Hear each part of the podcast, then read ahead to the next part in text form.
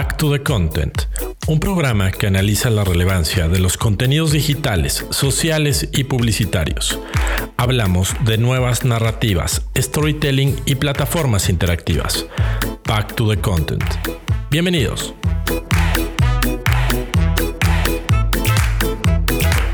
Hola a todos, bienvenidos a nuestro programa número 35 de Back to the Content, eh, el primero de este 2022, ¿no? Esperemos que todos hayan tenido un buen cierre 2021 y arranquen bien el 2022, ¿no? Año, venimos un año difícil a un año que tal vez también no, es, no será el más fácil, ¿no? Pero bueno, aquí estamos de regreso nosotros también eh, y cada semana, ¿no? Cada programa eh, y ahora ya también cada año, ¿no? Me acompaña mi amigo, mi colega Gerardo de la amigo. Estimado Alex, feliz año, feliz año amigos que nos, nos acompañen arrancando este 2022 con todo, pues con todo el ánimo y con toda la expectativa de ver qué tanto nos traen en, contenidos, en sorpresas y, en cosas que hablamos en este programa. Y pues ya empezamos, ¿no? O sea, ya empezamos, van cuatro días del año y ya hay cosas de qué hablar. Exacto. Eh, muy pues bienvenidos todos y, y bueno, arrancamos. 88 millas por hora, la sección donde analizamos las tendencias de la semana.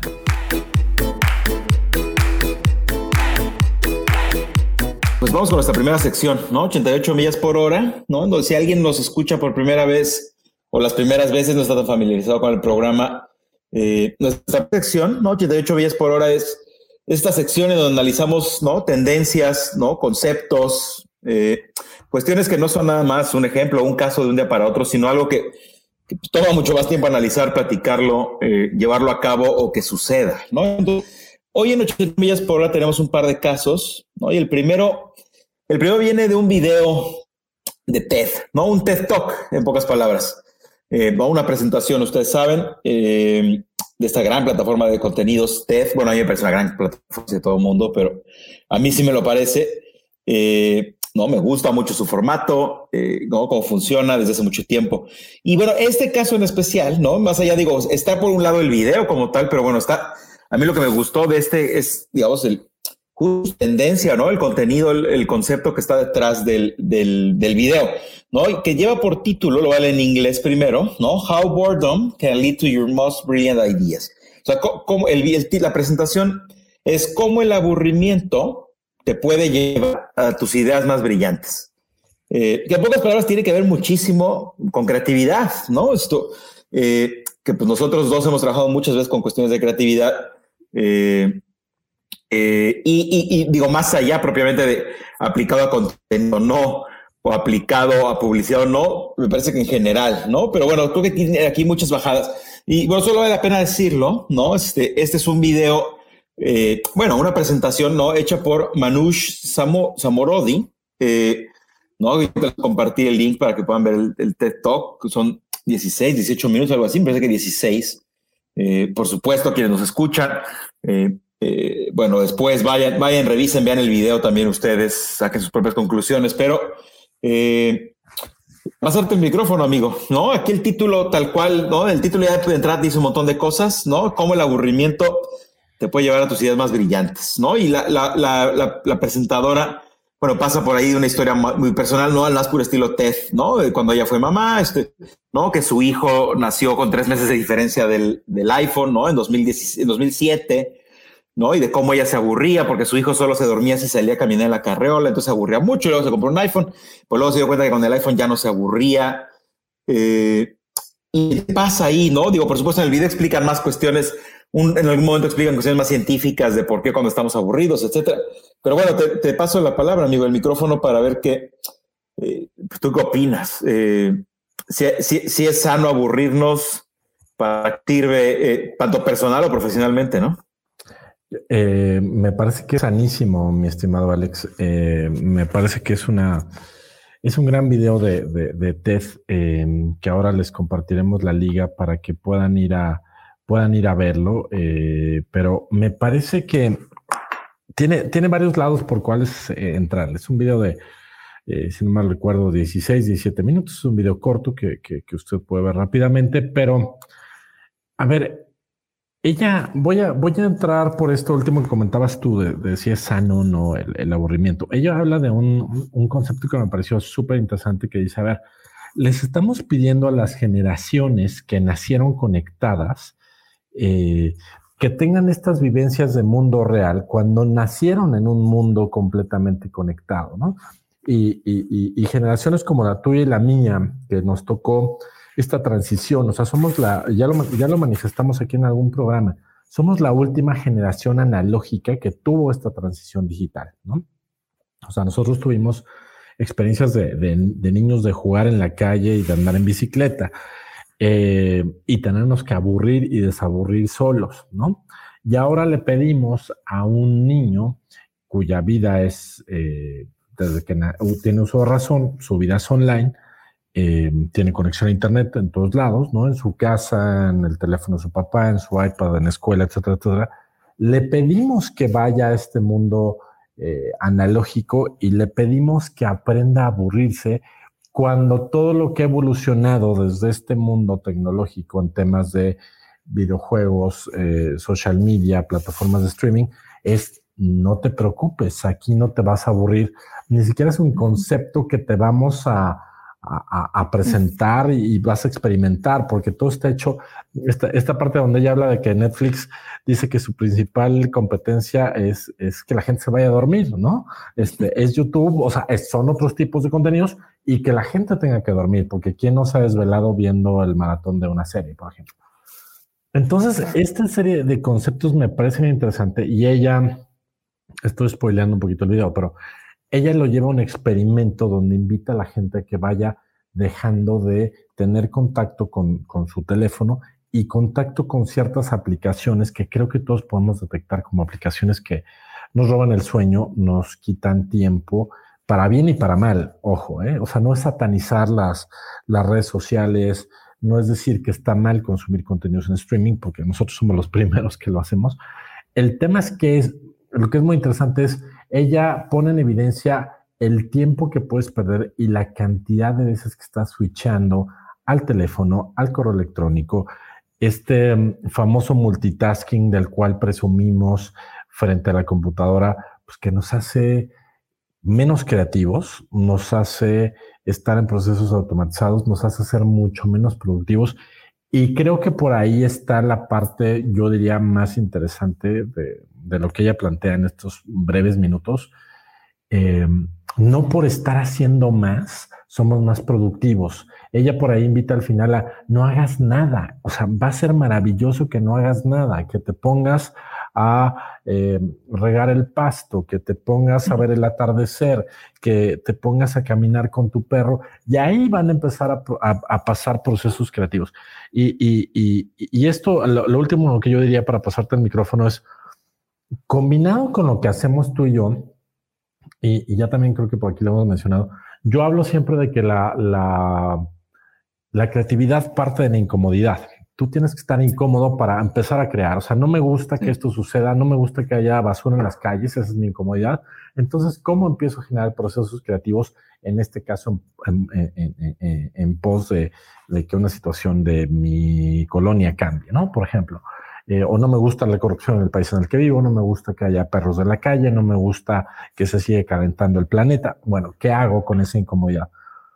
Si tú no estás incómodo, tú no creas. Y si y, YouTube, eh, Netflix, Prime, no estamos satanizando ninguna, estamos hablando de todos, Facebook, Instagram, TikTok ahora, ¿no? Porque, ojo, este video es del 2017, todavía no existía un TikTok, ¿no? con, este, con estos niveles de adicción y de, y, de, y de consumo de contenidos tan altos. Entonces, creo que lo que hace ella es decir, ojo, esto nos está robando tiempo, ¿no? Y nos está robando realidad y, estamos sacrificando y, poniendo en, on hold muchísima eh, de nuestros procesos creativos, ¿no? Eh, ella habla un momento de un adormecimiento mental, ¿no? Entonces, me parece que son conceptos bien interesantes y no es, no es tirarle a la tecnología, como ella misma lo dice, es la tecnología está a nuestro servicio, pero si, si nosotros estamos al servicio de la tecnología, ahí es donde ya valió la cosa, ¿no? Entonces, creo, creo que es una, una gran reflexión y ¿Tú cómo, ¿Tú cómo lo verías? ¿Cómo ves esta combinación entre tecnología y, procesos creativos? Sí, es, bien complicada en realidad, ¿no? Porque yo, yo conozco, a conozco gente que está en los extremos de, estos dos, de estos dos comparativos, ¿no? O sea, quienes están completamente metidos en aparatos, en gadgets, en tecnología, en redes, saturados o sobresaturados de actividades y de cosas y de contenido. Eh, y, bueno, y también están los ultra radicales, ¿no? Este, casi casi mueran las redes sociales y bajemos el switch, ¿no? Este, eh, yo creo que es muy complicado porque por un lado, los, de alguna forma las necesitamos, ¿no? Para ciertas cosas. O sea, eh, tampoco puedes, ¿no? Yo, recuerdo todavía el año pasado, justamente como de octubre del 2020 a mediados de enero de 2021, decidí, me salí de mis redes sociales. No, me salí, me salí dos meses y medio de todas las redes. me desconecté. Obviamente, bueno, seguía utilizando a correo electrónico, a, eh, internet conectado, ¿no? Pero sí, pero sí, digamos, desconecté mi teléfono, Facebook, eh, Instagram, etcétera. Eh, y es complicado, ¿no? O sea, sí, sí, este, no porque no puedas, ¿eh? Yo viví perfectamente y, terminé resolviendo cosas. Obviamente seguí entrando a Google, o sea, usaba buscadores, o sea, WhatsApp no lo dejé de usar, lo necesitaba usar para muchas cosas tampoco fue que me desconectara mundo digital, pero eh, pues sí es bien interesante el ejercicio. Eh, eh, ya no lo he vuelto a hacer. Cada, vez, digo, mi, propio trabajo me ha jalado a, pues ahorita no me puedo dar el lujo de decir, en dos meses y medio desaparezco de redes sociales, aunque quisiera. lo que sí es un hecho, por un lado, yo, soy un fiel creyente de lo que tú dijiste ahorita al final de la tecnología debe estar al servicio del hombre, ¿no? Siempre lo he dicho en esta industria en la que estamos, ¿no? En diferentes foros, en diferentes Siempre, este, y conozco muchos que no. Y, es más, yo se lo digo a las marcas, ¿eh? o sea, a mis clientes, etcétera. ya no solo es la tecnología al servicio del hombre, sino la tecnología al servicio de la marca. ¿Cuántas marcas hemos visto tomar decisiones por, por la forma, por la tecnología misma? Por, ¿Cuántos no están ahorita pensando de, oigan, ¿qué hacemos con el metaverso? No, este, claro. Eh, a ver, ya le entendiste qué es y para qué te puede servir. Y este, no porque todo el mundo esté hablando de eso, necesariamente lo, lo vas a necesitar ahorita. Este, ¿no? Eh, no lo sé. ahora, eso es por un lado. Por otro, ¿no? Ahorita tú que decías la, la, ah, la incomodidad, ¿no? De Tona, eh, ya lo explicaste muy bien con muchos ejemplos, ¿no? La, la, la, la, incomodidad de Tona la creatividad. Yo creo que, eh, que por supuesto, o sea, de todo lo que de acuerdo. Es más, yo creo que la el aburrimiento es una de las formas de incomodidad, ¿no? Tratando de juntarlo con lo que dice esta señora en su presentación de TED. Eh, pues el aburrimiento en estos tiempos es incómodo. ¿No? Yo con mis hijos, ahorita que tú, ahorita que tú explicabas, ¿no? El tema de los niños ya conectados. Sí, ya no saben aburrir, ¿no? Yo eh, de repente escucho a mi esposa decir esto.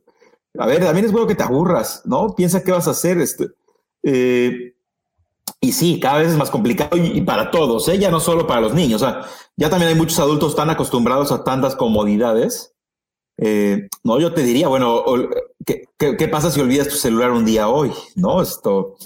Eh, yo recuerdo la última vez, te habrás pasado un par de años o algo. Yo, regresé y sí estuve todo el día fuera sin el celular, pero, pero pues sí, sí te da ansiedad. O sea, sí, sí, sí te estás toque y toque la bolsa del pantalón, así como de pues, ¿dónde es el celular? No, este, eh, sí te empiezas a dar cuenta de un montón de cosas de las cuales no estás acostumbrado. Eh, y sí, y, cerrándolo con el tema de creatividad, es un hecho. O sea, eh, tiene mucho tiempo, ¿no? Estas grandes cuestiones de en la regadera es cuando se te ocurren las mejores ideas o cuando estás en el tráfico.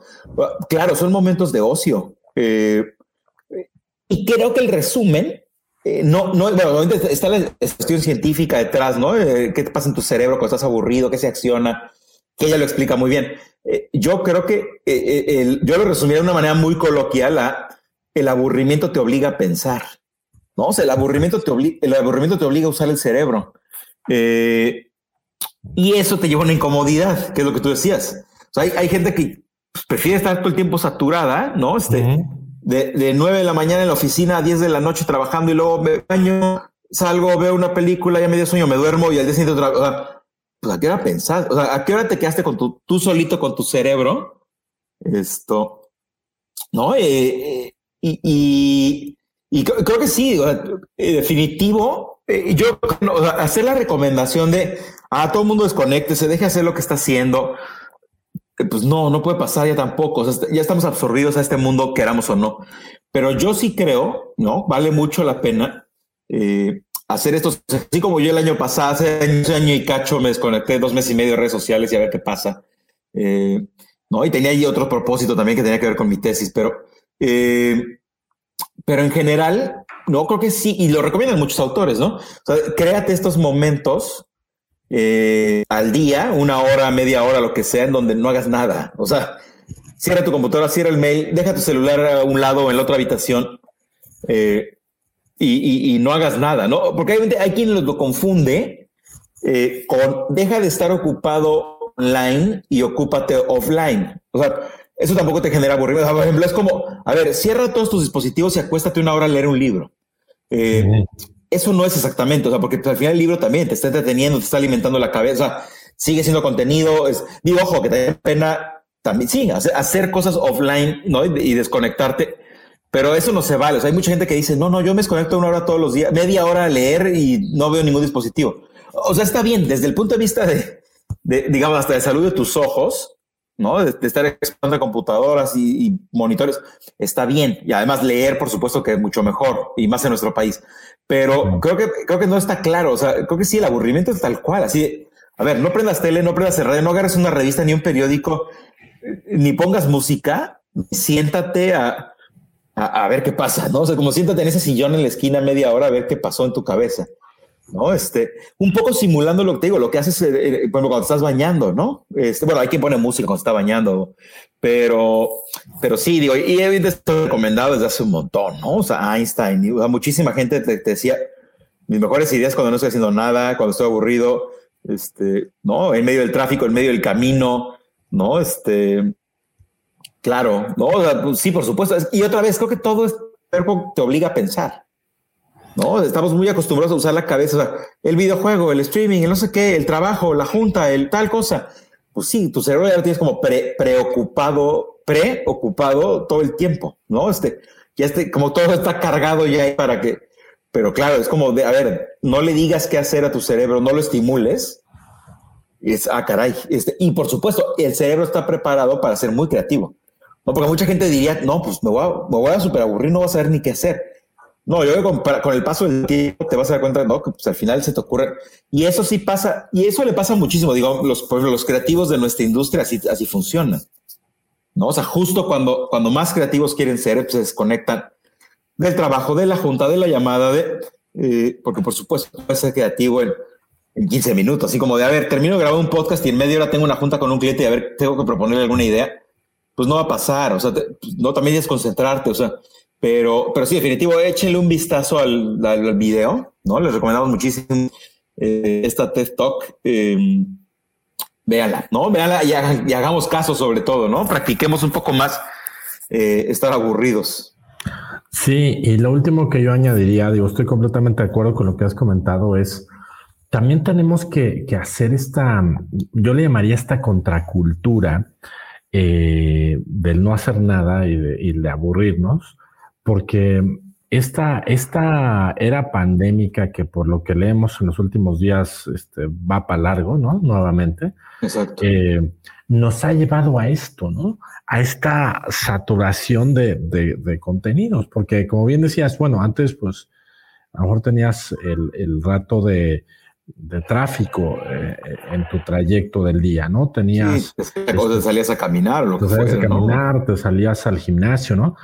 Y hemos acotado eso en los últimos ya años, que ya es una cosa preocupante, y que nos lleva a esto de, bueno, entonces, ¿qué hago? Pues me echo otra serie, pues ya ahora sigo otros tres podcasts eh, en mi lista. Exacto. Y hay esta cultura de lo que tú decías, ya no pienses, ya no, ya no tienes que crear, o sea, ¿qué sigue ahorita? Que al rato vamos a hablar de una serie de Disney Plus y este, y yo te digo, amigo, escúchate este podcast, tú me recomiendas una película, yo te recomiendo un libro.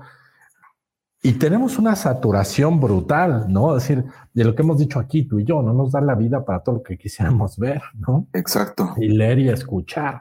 Entonces, mucho menos vas a poner en la cola lo que, lo que, este, este espacio, este espacio de aburrimiento, por llamarlo de alguna manera. Entonces, creo que sí, increíblemente tenemos que hablar ahora de hacer un esfuerzo por aburrirnos y por no hacer nada.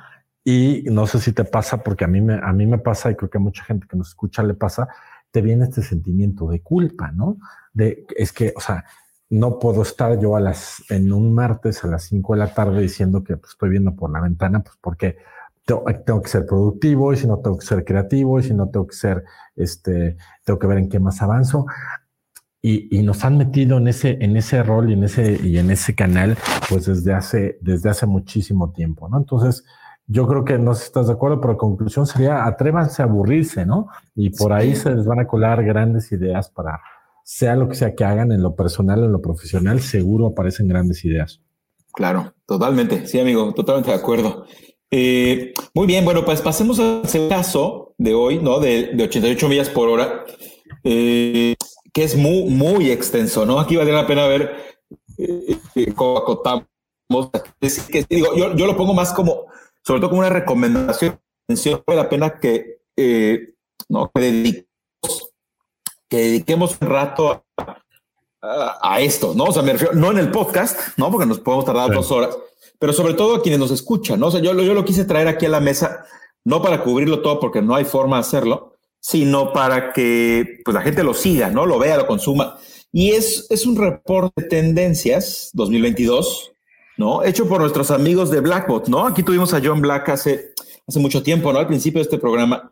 Eh, no, no, esto está publicado por Fer. Eh, y que, que es por Black Creative Intelligence, ¿no? Esta división que ellos tienen de, inteligencia de mercado y de investigación, etcétera, y generaron este, este reporte, ¿no? Digamos, no, no son, me parece muy interesante, lo traje a la mesa porque reportes de tendencias son, ¿no? Hay un montón, eh, casi cada quien hace tendencias. Eh, y lo que ellos hicieron aquí, lo que me gustó mucho, ellos hicieron un reporte de, justo un reporte de los reportes, por así decirlo. No, es como un, un gran compilado, ¿no? Si ustedes saben de a quién le hago caso, qué reportes, eh, vayan y vean este link, ¿no? Tenemos eh, de Black, Black Creative, em, Black Creative Intelligence. Y, y, entonces arranca, ¿no? Digo, aquí voy a hacer como un pasito rápido, ¿no? Por algunos, solo comentando, este, eh, porque hay de todo, ¿no? Hay, hay aquí em, ya, listo, acá está. Eh, digo, está, empieza con el de, el Sparks and Honey, ¿no? Este, que tiene que ver más con cambios culturales, por ejemplo, es decir, tendencias culturales. Después mencionan ellos eh, el de Gartner, ¿no? Que se llama Top Strategic Technology Trends, ahora 12 tendencias de tecnología.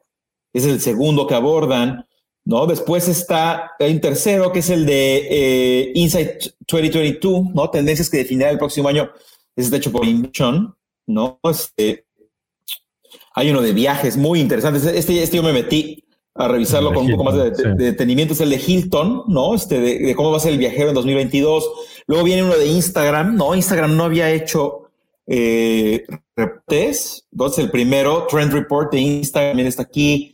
Hay uno de Accenture, de, específicamente de retail, ¿no? Este, hay uno de Fjord Trends, eh, ¿no? Eh, ¿Qué más hay por acá? De State of Fashion, hay uno de moda. Color Life Trends, ¿no? Este es de cómics. De cómics, increíblemente, sí, maravilloso. el de cómics de tendencia de core, este, eh, Most Contagious Report, también. Está el del Marketing Institute, ¿no? De, específicamente de B2B. Eh, bueno, y podría seguir, no, no, no voy ni a la mitad esto, pero eh, digo, hay uno de Delo, es una chambototota esto que hicieron nuestros amigos de, de, de Blackbot, eh, Fer y John. Eh, no sé, amigo, ¿cómo ves todo este? Ah, en primero, te pregunto dos cosas, ¿no? Digo, si quieres algo en específico de alguno de estos reportes que, que te llame la atención, que valga la pena comentar, compartir con quienes nos escuchan. Y por otro lado, una pregunta eh, mucho más abierta, ¿no? Que me, hizo, sobre todo me hizo pensar en lo que hicieron eh, Fer y, y, John con esto, que es, ¿qué haces con tantos reportes? O sea, eh, antes había unos cuantos, antes había unos cuantos reportes de tendencias, pues entonces había un par de social media, uno por aquí, uno por allá. Eh, la vida no te da. O sea, yo, yo, yo, puedo estar seguro que me va a dar marzo y, voy a seguir sin revisar todo y voy a seguir sin revisar todos los reportes de tendencias, ¿no? Entonces, por un lado, preguntarte si algo de lo que está acá adentro te gusta, te llama la atención, te sirve, te fue revelador, etcétera. Y en general, a los escuchas es, bueno, ¿qué criterios usas o qué, haces con tanto, con tanto reporte, no? Sí, exacto. Eh, justo por ahí iría mi reflexión al, leer este artículo eh, de, de, Blackbot, de Black Intelligence. Em, a ver, a mí me viene una sensación de que ya, ya el, el mundo se ha vuelto tan específico, tan grande y tan amplio, ¿no? Que a lo mejor tú y yo ya no alcanzamos a entender, a actualizarnos, a, saber qué está pasando, por ejemplo, en el mundo de la moda. Podemos tener una idea muy por encima, ¿no? Este, de, qué va el mundo de la moda. Eh, eh, o para algunos la industria turística y de viajes, o para otros eh, saber cómo funciona el marketing digital, pues me imagino que funciona por acá y por allá, pero a lo que voy es, eso, o sea, de entrada es un trabajo bárbaro el que hacen ellos de, compilados de, estos estudios, creo que es, es, un estudio muy interesante. O sea, que hayan compilado todo esto me parece genial, creo que no he visto a nadie que lo haya presentado de manera igual. Eh, a mí me habla primero de esto, de esta diversidad y de esta amplitud. Por ejemplo, a mí el de, el de, el de Hilton que mencionabas, el de cómics me pareció bien interesante, el tema de los colores, ¿no?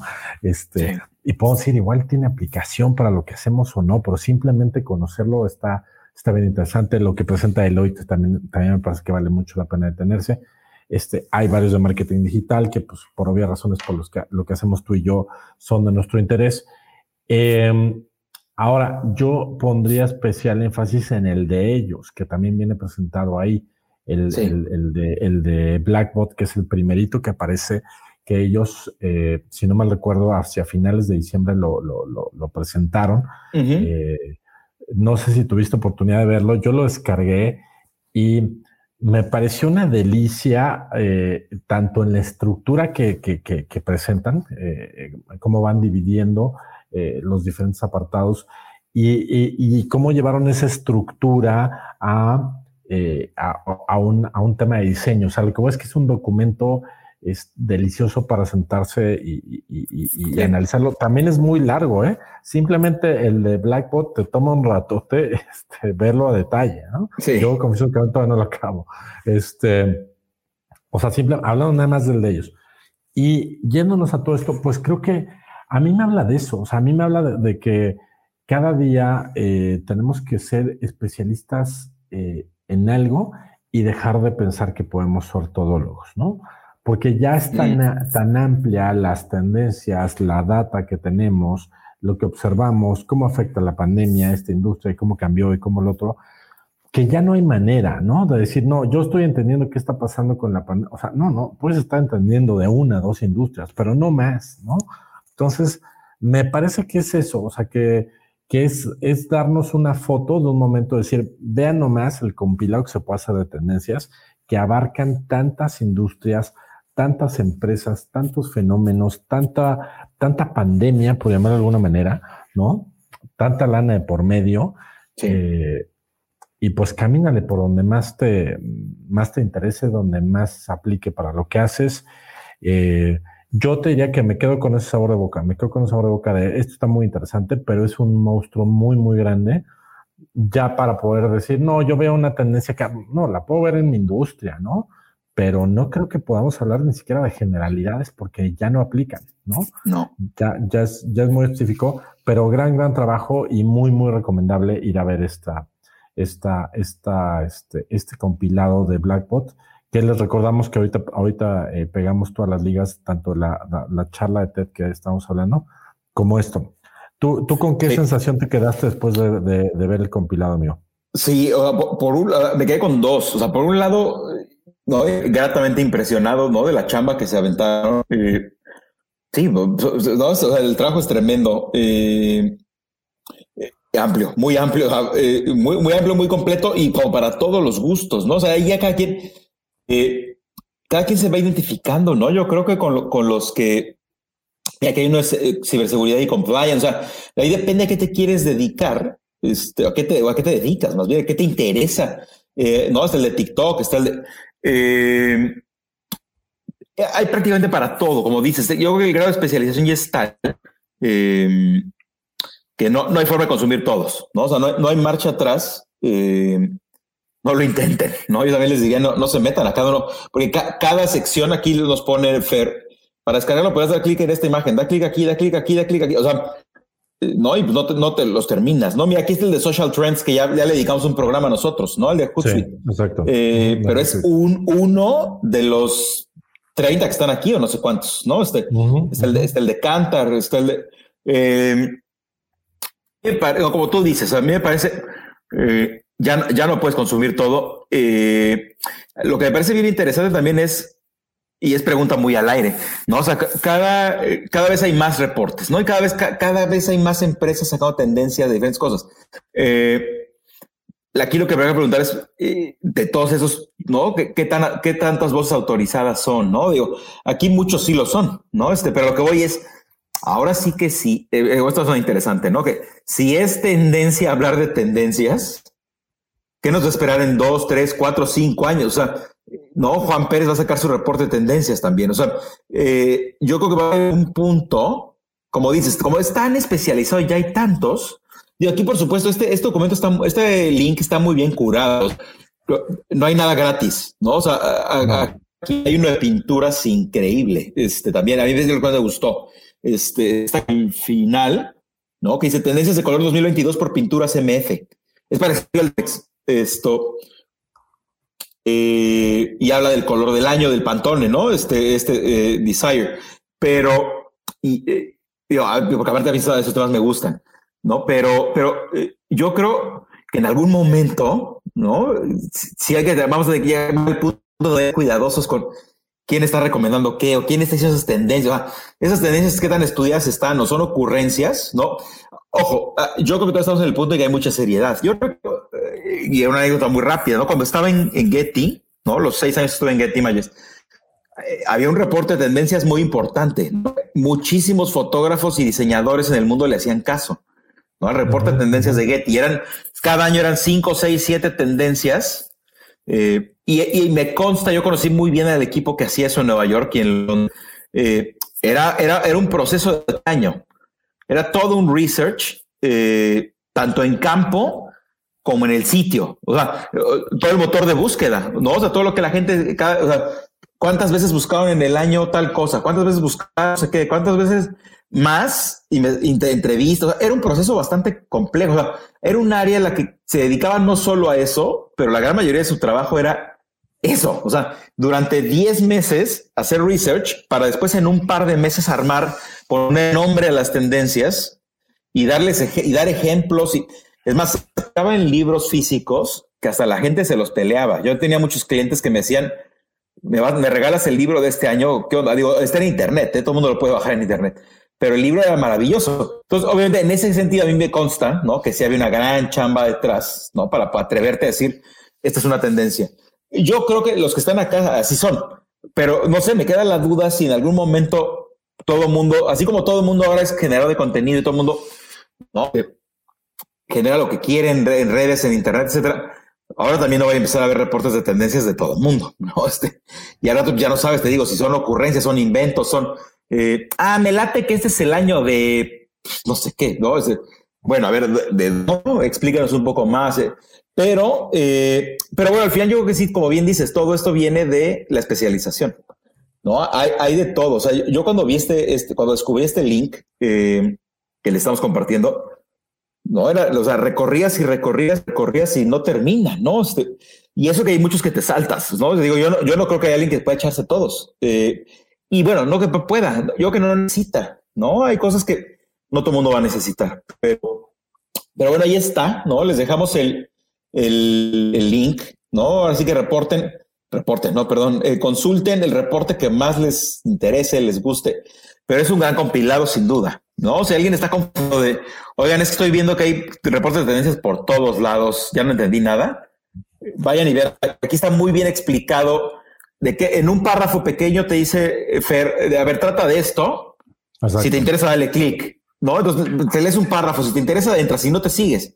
¿no? Y entonces ahí vas. Como decías, perdón, como decías, qué chambotas se aventaron, ¿no? O sea, se aventaron una chamba de muchísimo tiempo, este, que, que, a todos aplaudimos y agradecemos esa, esa chamba así de precisa, ¿no? Claro, sí, sí, sí, por supuesto. Muy bien, amigo, pues ¿te parece que pasemos al laboratorio del doc? Perfecto, vámonos. Vale. El laboratorio del doc, los casos que analizaremos esta semana.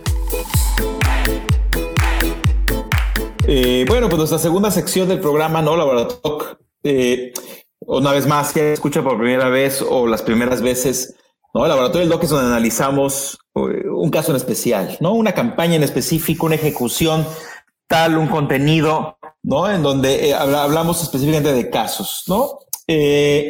y el primero, ¿no? Traemos dos, dos también, ¿no? Muy, distintos. Hay uno que creo que el primero es el obligado, ¿no? O sea, si este es un programa de contenido eh, audiovisual, storytelling, narrativa, plataformas digitales.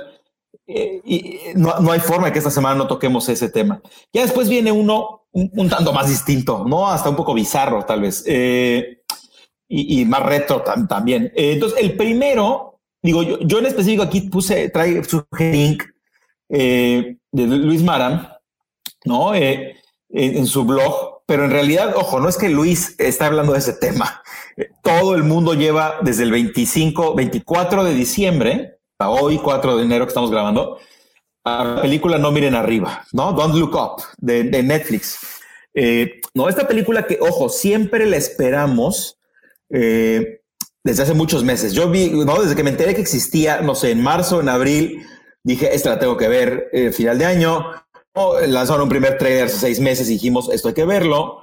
No se sabía, porque había, era un buen director, ¿no? Conocido, nominado a los Oscars, con Leonardo DiCaprio, con Meryl Streep, con este, eh, Jennifer Lawrence se llama, ¿no? Sí, Jennifer Lawrence, con eh, Kate Blanchett, este, ¿cómo se llama este otro actor increíble?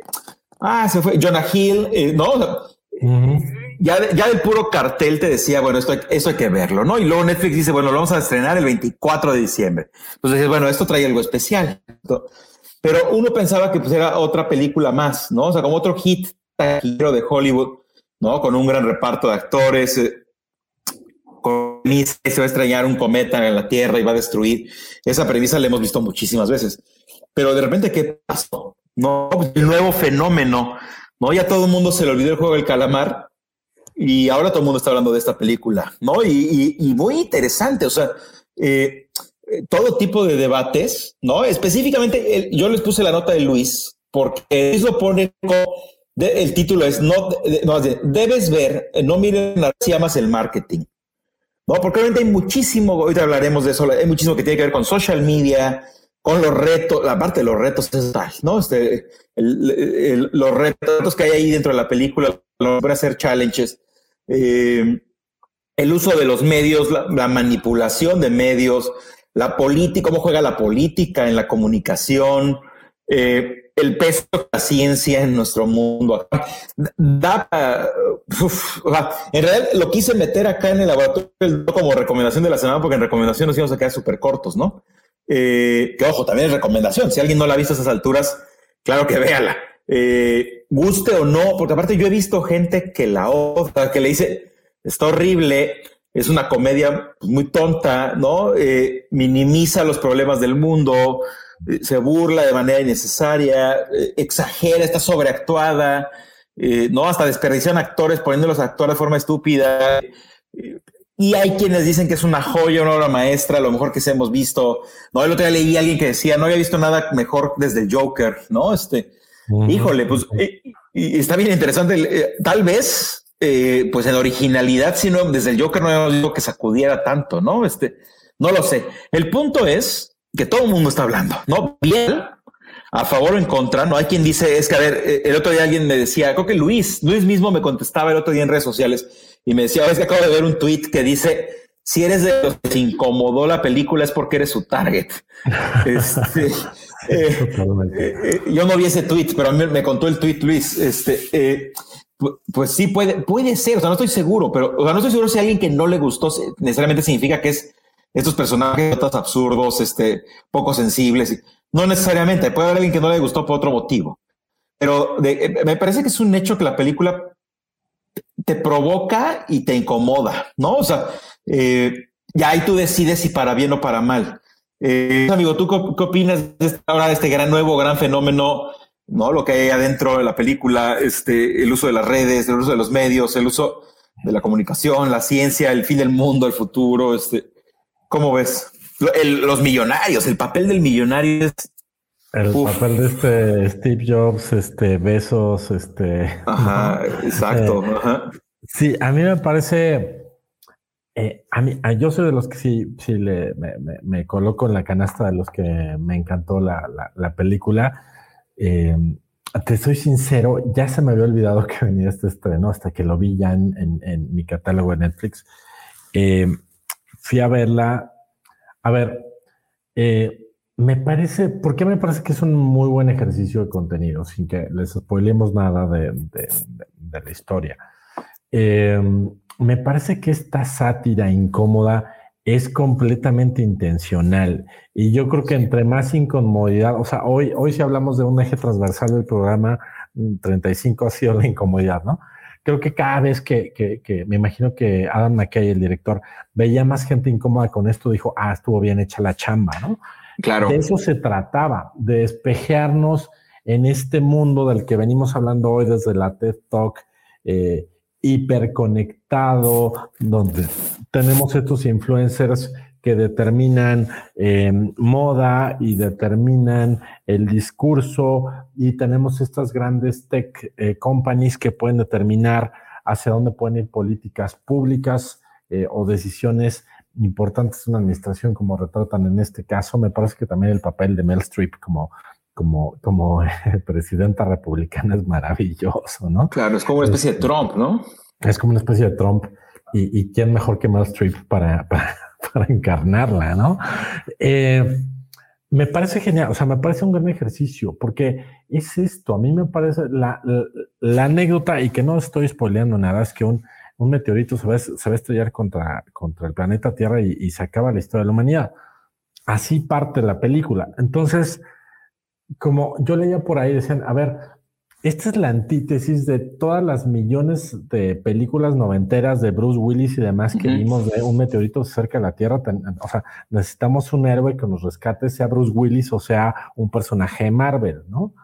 y llega este tipo y nos cuenta esa misma historia diciéndonos, pues, ¿qué creen? O sea, viene para acá, pero no hay héroe. Eh, hay, un, hay un mundo hiperconectado. Nos interesa más el rompimiento de, de, esta famosa cantante.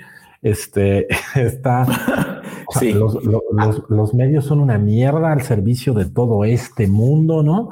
Este, la, la ciencia importa poco. La ciencia son los últimos cinco minutos de los noticieros. Y aquí yo pondría un especial énfasis y todo parecido con la realidad es lo que te incomoda, ¿no? Claro. Esto, esto pasa, o sea, ¿cuánto, qué pasó cuando nos pasó como la euforia por saber que era el COVID-19 y demás? Nos hartamos y ya no queríamos saber nada y queríamos saber nuevamente las Kardashian y este, y, y, regresar a este mundo valiéndonos poco que los hospitales estuvieran saturados y qué estaba pasando, ¿no? A nivel, claro. a nivel mundial. Entonces creo que eso lo hace muy incómodo. O sea, llega también un momento donde la pandemia no se acaba de ir, eh, donde está reviviendo, donde sí vemos todos estos fenómenos. Y lo último que yo diría para, para, para escucharte con toda atención, amigo, también pone, pone una cuña muy incómoda en la, en la cultura estadounidense, ¿no? O sea, yo, yo una reflexión que hacía es de, bueno, ¿y dónde están todos los demás? ¿No? ¿Dónde están los europeos? ¿Dónde están los asiáticos tratando de rescatar el mundo? No, aquí es los gringos tratando de salvar el mundo y los, los gringos o triunfan o, la riegan, ¿no? Eh, y me parece que así la quiso contar, está muy bien. Claro. Pero al que voy con esto es que también es una crítica interna bien dura, eh, bien profunda.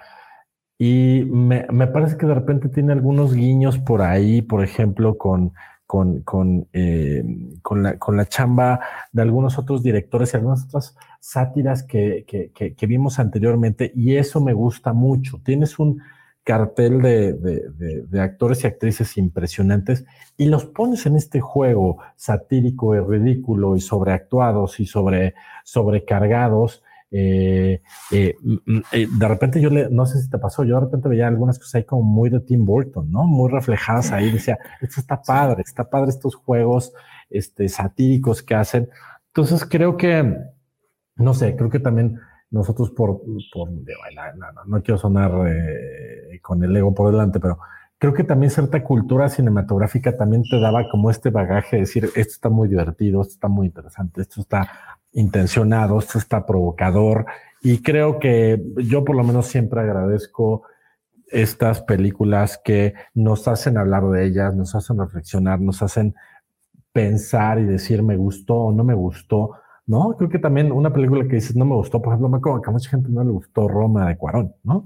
y este, y me parece que es muy válido que no te guste. Tampoco tiene que gustarte a fuerza porque Cuarón sea mexicano o porque estuvo nominado a los Oscars, ¿no? creo que hay películas de los Oscars que a ti y a mí seguramente no nos gustan. Y es por alguna razón. Y eso está padre. Y me parece que también mucho, mm, eh, alguna vez lo oí algún director decir, ¿y a ustedes quién les dijo que yo hago películas para caerles bien, no? yo hago películas porque se me antoja contarlo así, punto, se acabó. Este, y me parece que este es el caso, me parece que es un gran ejercicio. ¿Tú cómo lo viste? Sí, sí, tal cual, lo que dijiste es, eh, es muy real. O sea, eh, yo, yo, el fondo no puede ser discutible. O trato de separarlo en fondo y forma. El, el, fondo no debería ser discutible. O sea, claro que estamos en un mundo en donde la hiperconexión no nos hace siempre bien. A veces sí, a veces no. No, donde las redes sociales no siempre nos hacen bien, a veces sí, a veces no. ¿no? Donde los grandes millonarios jugando a ser millonarios a veces nos hacen bien, a veces no.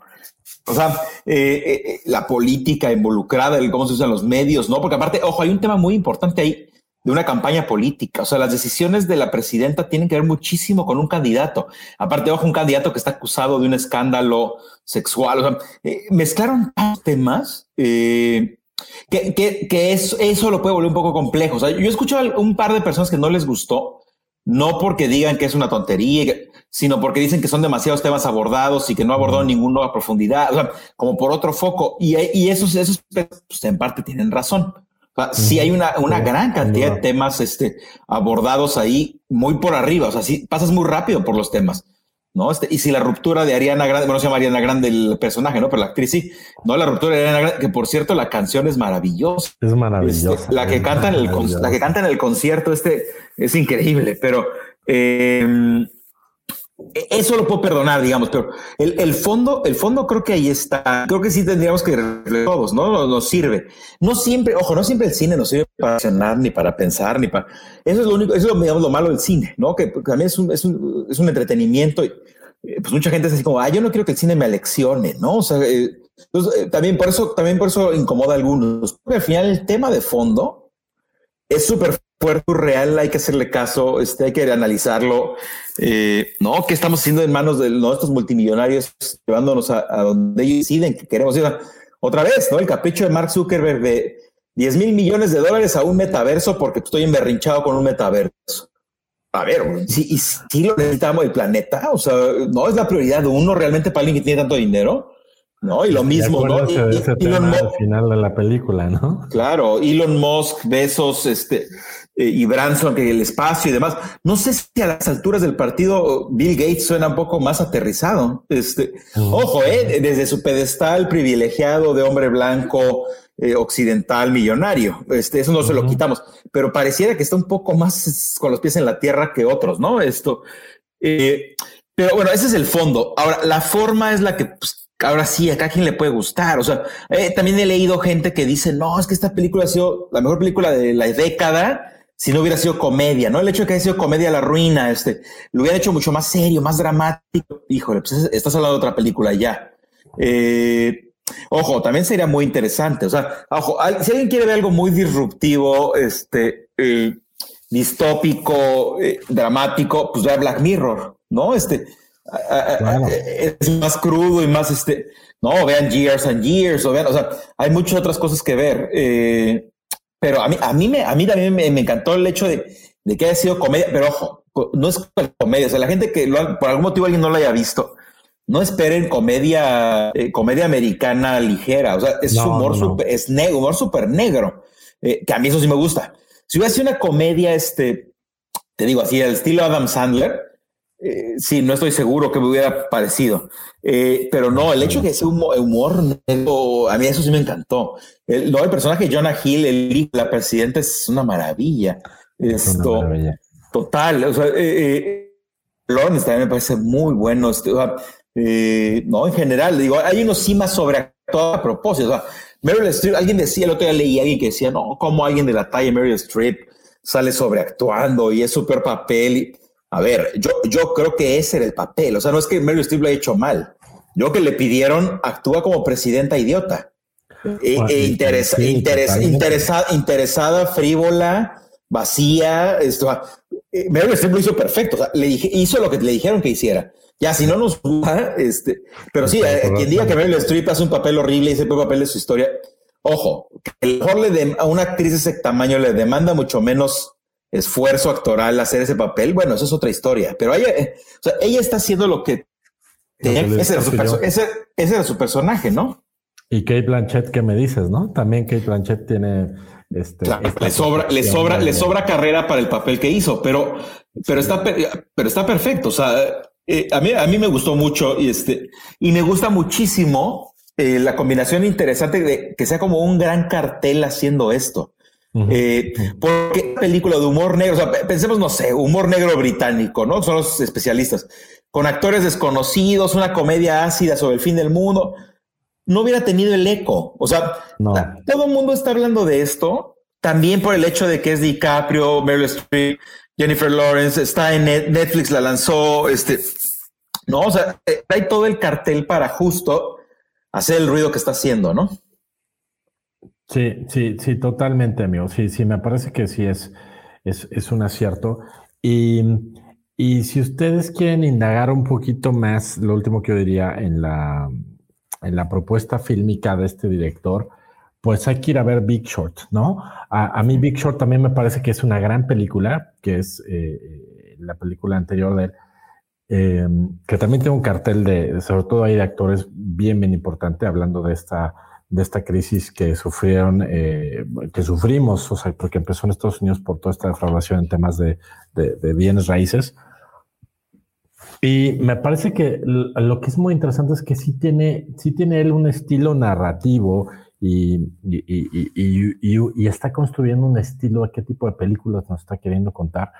Y a mí me está gustando mucho, ¿no? O sea, sí aplaudo eh, estas propuestas que, como bien decíamos, a veces sentimos que, que, la industria hollywoodense puede tener cierta crisis de buenos guiones y, de, y de nuevas propuestas. Bueno, pues aquí están, ¿no? Aquí están cosas bien interesantes.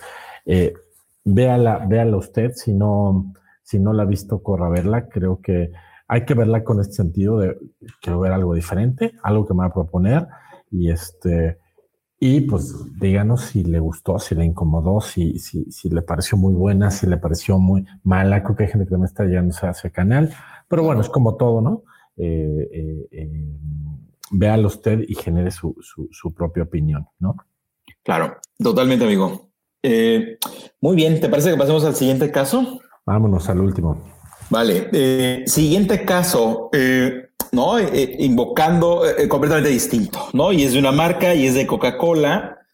Coca-Cola, fin de año, Navidad, ¿no? Santa Claus, sus chapitas rojas, o sea, no podríamos no dejar pasar, ¿no? Este, digo, dejar, dejar pasar, pero en un lugar muy extraño, ¿no? Este es de Azerbaiyán. Este, yo, yo saqué el contacto, tengo, tengo como contacto eh, eh, a Sabina, ¿no? A Hashimova en, el LinkedIn. No me pregunten, este, no la conozco en persona, pero eh, es una persona que trabaja en Coca-Cola en Azerbaiyán. Eh, y me, tu trabajo es interesante, eh, ojo, pero me gustó, ¿no? Como este regreso a la nostalgia, ¿no? Tiene que ver con las caravanas, ¿no? En 1995 arrancaron las, las primeras caravanas Coca-Cola navideñas, que no sé si alguien se acuerde, bueno, los muy jóvenes pues no habían ni nacido, ¿no? Pero no sé si alguien de nuestra edad se acuerda de esas caravanas, ¿no? Estos primeros camiones o trailers, ¿no? Vestidos con... en reforma y toda la cosa. En reforma, pasaban esos camiones con luces, ¿no? Y con Santa Claus a un lado, y el Santa Claus clásico de Coca, ¿no? Este, eh, y con su botellita de Coca-Cola Santa y demás. Bueno, pues lo volvieron a hacer, ¿no? En Azerbaiyán se la jugaron, ¿no? Y resucitaron, digamos, estas caravanas de 1995 eh, eh, no, justo ahora, aquí dice 14 días en 14 ciudades, ¿no? O sea, un día por ciudad, las 14 principales ciudades de Azerbaiyán, ¿no? Y estos 14 camiones, estos camioncitos recorriendo, ¿no? Y son camiones con diferentes cosas, o sea, no, solo es con luces y santas, sino traen a Santa Claus adentro, te tomas una foto con él, ¿no? Hay, decoración navideña, es como una especie de desfile. Eh, y aquí, más bien, digo, lo, traigo en primer lugar, ¿no? Por un tema de nostalgia, ¿no? Este, estas caravanas. Eh, siempre es interesante cuando alguien revive campañas de antaño, ¿no? Este, que se daban por muertas. Eh, todo el mundo diría, no, no, ahora que Coca-Cola haga algo en TikTok para fin de año, y no, y en Instagram. Y pues de repente en este país se la juegan con, oigan, ¿se acuerdan de la caravana de los 90? Y, los camioncitos que recorrían ciudades, bueno, volvieron a hacer. Eh, aquí yo diría, amigo, más bien el punto, la, la pregunta, el punto aquí a analizar es, eh, ¿qué tanto le sirve a una empresa como Coca-Cola? O sea, ¿no? Eh, hacer esto ¿no? a otras empresas, que no, o sea, revivir marca, ah, eh, campañas del pasado, ¿no? O sea, retraer el pasado de vuelta. Eh, claramente este es un tema offline, ¿no? no es un evento presencial, con toda la intención de que la gente suba sus fotos, sus videos, ¿no? Este lo vuelva instagramable, lo que sea, este. yo lo veo mucho como, digo, porque ahorita hemos hablado poco de eso, eh, eh, hemos traído algunos casos, pero pocos. Entonces, el famoso experiential marketing, ¿no? Este, estas, otras experiencias que creas, eh, ¿no? Que creas en vivo, ¿no? Le, llevas objetos, le llevas experiencias, le llevas vivencias a la gente para que justo se despegue un poquito de las pantallas, ¿no? Y que ya no toda la comunicación sea 100% digital, ¿no? Entonces, a mí, a mí personalmente me digo, me, gusta que, que hayan ¿no? Y aquí están tocando, llevan músicos y llevan a Santa Claus y están regalando Coca-Cola. O sea, al final uno diría, no, es una activación, ¿no? Este, pues sí, no, ¿no? O sea, bueno, quien quiera ser muy práctico, pues es una activación, ¿no? Pero, pues en realidad es un, poco más una experiencia de marca, ¿no? O sea, la activación yo diría es un stand afuera de un supermercado en Azerbaiyán regalando Coca-Colas, ¿no? O sea, un edecán regalando una coca. Bueno, eso, pues eso sí. Aquí tiene un poquito más de chiste, ¿no? Este, los camiones iluminados, en qué ciudades van, qué van a hacer, la música, cuánto va a durar la parada. tiene un diseño mucho más complejo que pone a un edecán a regalar cocas afuera del súper, ¿no? Este, eh, ¿Tú crees que esto realmente, digamos, sirve, eh, digo, en, Azerbaiyán? Eh, es una pregunta que ni tú yo contestar. Este, Sabina nos lo podría decir, pero, pero digamos, pensando en México, o sea, este tipo de cosas servirían, o es como, no, sigue apostando a digital todo, este, y ojo, no, no solo por Coca, ¿eh? porque Coca al final pues tiene el presupuesto para hacer esto, de digital, y digital y televisión y no sé qué. Coca, Coca le apuesta a todos los medios que existen, pero pensando en otras marcas que a lo mejor no tienen el presupuesto o el alcance de Coca para entrarle a todos los medios.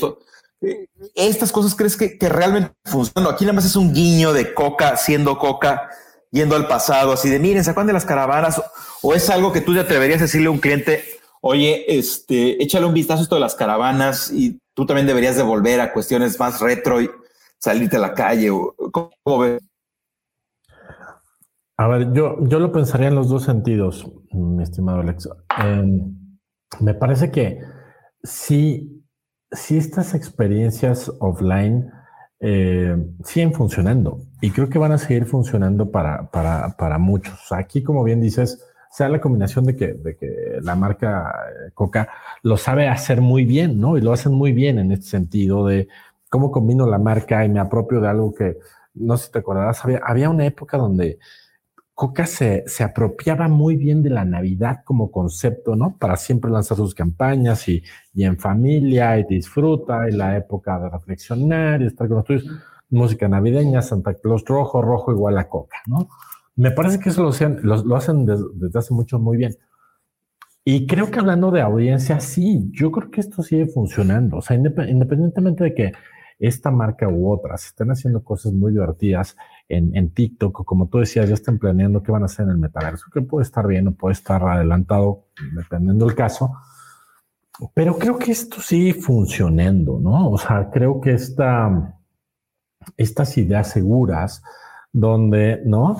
Y lo vemos en todos lados, o sea, em, activaciones en centros comerciales, cosas sencillas, ¿no? Desde eh, la, famosa foto con el Rey Mago, con el Santa Claus, pues sigue siendo una tradición que ahí están y que tienen su, su mercado y de alguna manera algunas marcas se suben desde una manera muy burda, otras de una manera, digamos que más tradicional y algunas innovando, pero vaya, a lo que vamos es que tampoco creo que todo el tiempo las marcas tienen que estar innovando, ¿no? Claro. hago algo nuevo, hago algo nuevo, algo nuevo. No, a ver, encuentro algo que funciona y funciona bien, pues ¿por qué no seguirlo? Y seguramente estudiaron, me quiero imaginar que en Azerbaiyán esto estuvo estudiado, decir, bueno, esto funciona acá, sigue funcionando.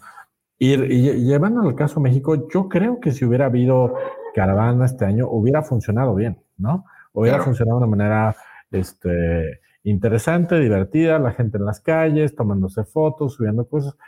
Y si esto te trae agua para tu molino como marca en temas de awareness, en temas de presencia, de posicionamiento, de recordación de marca, etcétera, etcétera, pues, pues quién está peleado con eso, ¿no? ¿Quién está peleado de, ah, pero es que eso ya lo vimos?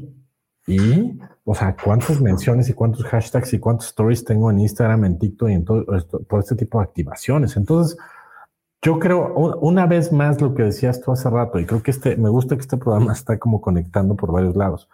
Em, la tecnología al servicio, en este caso, de las marcas, ¿no?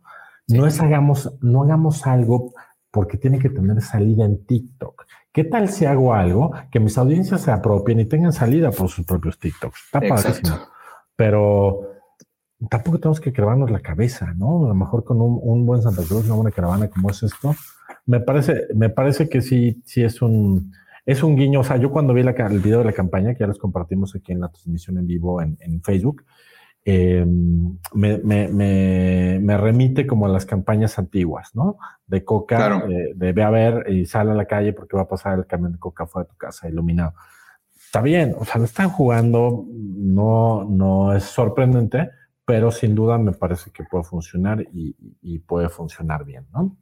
Claro, totalmente. Sí, exactamente. Y como bien dices, pues, aquí digo, esta vez no, no, ya van un par de años que no hay. Bueno, el año de este año hubo digital, creo, pero el desfile, por ejemplo, de Liverpool, ¿no? Este que hacen los amigos de Social and Baker, ¿no? Este, beso, ahora beso, ¿no? Este, Pepe Becker y Federico Enzuani y su equipo, este, que se lo hacen a Liverpool, ¿no? Este gran desfile navideño de bolo y demás. Ah, es un poco lo mismo, ¿no? O sea, la gente sigue, este, eh, yo también, yo, yo, soy un fiel creyente, sobre todo porque eh, eh, otra vez estamos tan conectados en pantallas que cuando alguien nos ofrece algo así en vivo, pues te sale, lo ves, este, ¿no? O sea, sí te llama la atención. yo también creo, ¿no? Que no, no, no es porque lo esté haciendo nada más Coca, eh, obviamente ellos en específico, o sea, invocaron no, revivieron las caravanas de 1995, etcétera. Este, bueno, es porque ellos lo hicieron así, ¿no? Entonces, pero yo, sí, a mí sí me gusta la idea de, eh, no, yo, yo muchos de mis clientes siempre los hago como viajar un poco al pasado, ¿no? O sea, como a ver, ¿qué, qué, qué hiciste hace 5, 10, 15, 20 años, 30? Ah, ¿Qué hacía tu marca? ¿Qué hacía tu empresa? ¿Quién trabajaba aquí?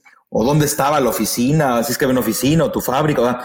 Porque en la historia, ahora sí que en la historia hay un montón de historias, ¿no? O sea, en tu history hay un montón de stories, ¿no? Este, eh, y pues de ahí sacas, y de ahí sacas eventos, sacas contenidos, eh, un montón de cosas. Em, no, me parece bien interesante eh, que una vez más Coca, ¿no? Este, por supuesto, con, sana distancia, cubrebocas, se ve que aquí en Santa Claus y sus ayudantes en cubrebocas y demás. Está muy bien, ¿no? Esta nueva realidad que, como bien dijiste hace rato, va para la, esto pues sí, hay que, hay que encontrar la manera de volver a hacerlo, ¿no? O sea, por, muchos meses de pandemia decíamos, bueno, todo digital porque en un momento volveremos a, a, lo presencial y en un momento, ah, pues no, la presencialidad ya, pues ya, ya volvió, o sea, eh, pues ya te la tienes que jugar, ¿no? O sea, ya, ya tampoco te puedes guardar tanto tiempo, tanto, ah, porque ya no se sabe para cuándo. Entonces, eh, pues sí, eso, el hecho de decir, no, que qué responsable Coca-Cola con sus camiones, porque eh, bueno, aquí es la responsabilidad de cada quien, ¿no? También, este, ¿no? De, cómo hacerlo, pero yo, creo que al final con formato sigue funcionando y funcionando bien, ¿no? Y sí, yo siempre he sido especie de fan, ¿no? De todo el potencial que tienes de algo offline llevarlo online. O sea, hay muchísimos casos de, ¿no? Eh, las mal llamadas activaciones o experiencias de marca que suceden en vivo, en físico, pero con toda la intención de que se realicen y la gente genere contenido y lo suben y, no, y de repente ya tiene un millón de views el Santa Claus de Azerbaiyán. Bueno, ¿cuándo iba a tener un millón de views en Santa Claus de Azerbaiyán? Bueno, fue porque gracias a hiciste una buena experiencia y la gente que fue eh, comparte y, demás, ¿no? Y aparte, bueno, tú como marca también generas tu propio contenido, ¿no? Tu propio video. Eh, tampoco, te la, tampoco te la juegas a que nada más la gente lo suba, ¿no? Este, pero al final creo que es parte de ese encanto, ¿no? Esas, esas, esas grandes experiencias en vivo, eh, que, se viralicen de manera impresionante, ¿no? Que no, no nacen digitales, pero explotan en digital. ¿No? Totalmente, totalmente, totalmente, amigo. Sí, sí, creo que por ahí, eh, por ahí va y es sí, poner al servicio de manera inteligente y pues de que funciona, funciona, ¿no? Claro, exactamente, amigo. Bueno, pues eh, si estás de acuerdo, vamos a nuestra recomendación de la semana, ¿no? Ya para cerrar nuestro, nuestro programa el día de hoy. Eh, y es una recomendación muy desde, pues sí que desde las entrañas, desde las tripas. Eh, porque, ojo, eh, desde el corazoncito y desde el, desde la esperanza, ¿eh? Porque, ojo, ahorita voy a decir algo más, pero eh, la recomendación de la semana es que le echen un ojo a, The Book of Boba Fett, ¿no? El libro de Boba Fett en Disney Plus. la semana pasada se estrenó la serie, ¿no? Va un episodio, cada, cada miércoles suben uno. no, mañana, mañana toca otro.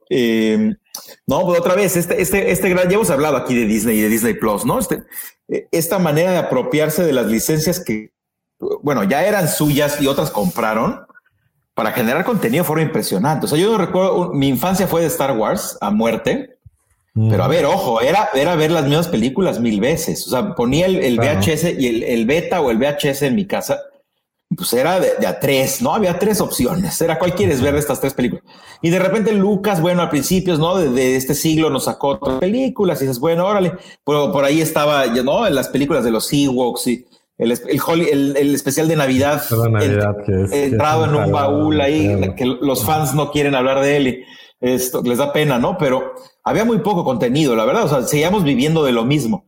Y de repente ahora, ¿no? Este, este universo digital en donde, bueno, a ver, en este 2022 va a haber creo que tres series de Star Wars, este, ¿no? Está eh, la de Diego Luna, ¿no? De Cassian Andor y está por ahí la de Obi-Wan y, creo que Mandalorian toca otra vez este año.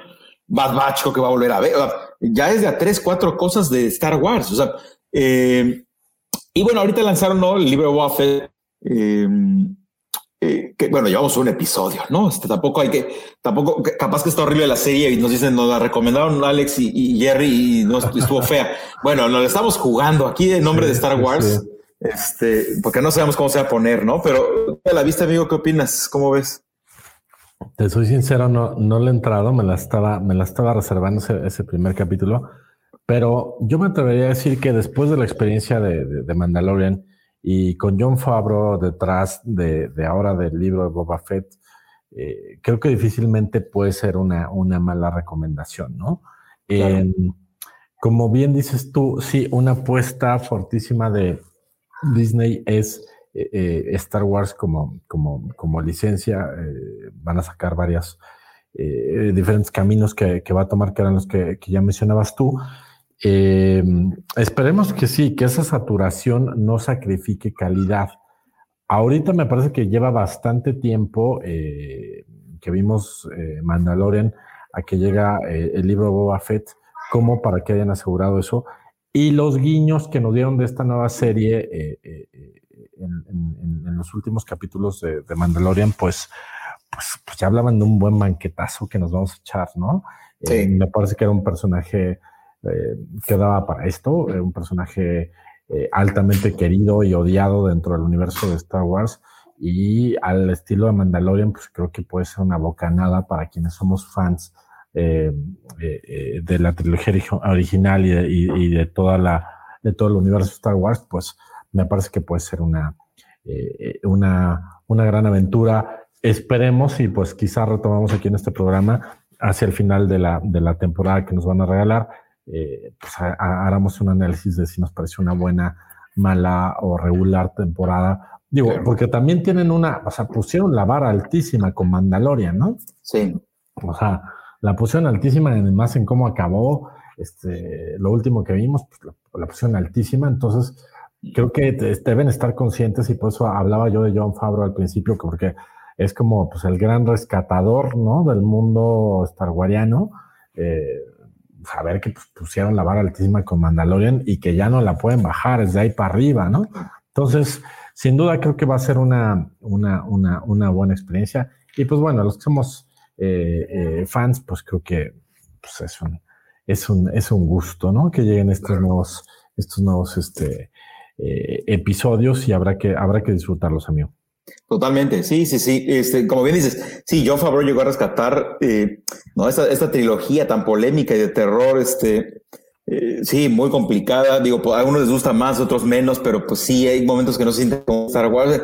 Una trilogía muy rara, ¿no? Al final como medio mal lograda, con malas decisiones, ¿no? Este, y sí, Mandalorian como que vino a, otra vez a levantar y a dar, ¿no? Este, esperanza, ¿no? Y, desde, también la última temporada de Clone Wars, que ya también le hicieron, eh, ¿no? La nueva era, este, ¿no? El año pasado, eh, Bad Batch, que más o menos jaló, este, no, sí, la vara, la vara es altísima. Este, de hecho, tomando como referencia, no y sin spoilers, sí, la vara quedó tan alta que este primer episodio se siente medio flojo.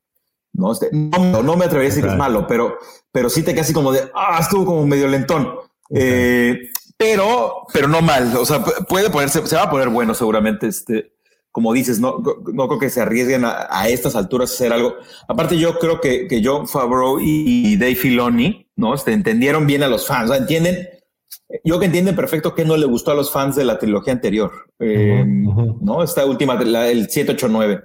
Entonces, bueno, pues ahí está la recomendación, ¿no? Hay que irla viendo semana a semana y vamos viendo qué, qué pasa al final, ¿no? Este, si, si termina siendo una gran serie como de Mandalorian o queda en algo un poquito, un poco menor. Este, mayor no sé, ¿eh? este, digo, tiene ahí una métrica súper pesada, pero este, pero bueno, vamos a ver, me sorprende y este, y pasan, pasan cosas este, reveladoras, ¿no? Pero, pero listo, amigo. Eh, pues eso es todo, ¿no? Hemos terminado nuestro programa de hoy, ¿no? Nuestro episodio número 35 de Back to the Content. Eh, amigo, ¿cómo te encuentran nuestros escuchas en redes? Me encuentran en Twitter como arroba Gerardo de la Vega y en LinkedIn también como Gerardo de la Vega. Eh, me dará mucho gusto seguir platicando por allá con ustedes. Muy bien, perfecto. Y bueno, yo soy Alex Valencia, me encuentran en, en Twitter como arroba Alex Base y en LinkedIn como Alex Valencia Serpel o Alex Valencia Serpel. Y bueno, a mí también me dará mucho gusto eh, continuar estas conversaciones por, por aquellos canales, ¿no? Y les recordamos, ¿no? Cada semana grabamos, ¿no? Estamos de vuelta este 2022, ¿no? Nuestro episodio número 35 es el primero de este año. Y bueno, cada semana, ¿no? Un episodio nuevo de Back to the Content en vivo a través de nuestros perfiles de Facebook, ¿no? Back to the Content y en, y en LinkedIn también. Y les recomendamos seguirnos también por allá. Y eh, también cada semana, ¿no? Para quienes no nos ven en vivo en, en Facebook y en LinkedIn, ¿no? Se graba como podcast, algunos de ustedes lo escuchan como podcast y se los agradecemos y lo subimos también cada semana a Spotify, a Google Podcast y Apple Podcast, ¿no? Y este fue el episodio número 35 de Back to the Content y muchas gracias a todos y hasta la próxima. Esto fue Back to the Content. Gracias por acompañarnos. No olvides seguirnos en nuestros perfiles oficiales en Facebook y LinkedIn. Nos encuentras como Back to the Content. Acompáñanos todos los miércoles a las 7 y media de la noche en la grabación de nuestro programa en vivo. Y recuerda que todos los viernes un nuevo capítulo del programa en Spotify, Apple y Google Podcast. Hasta la próxima.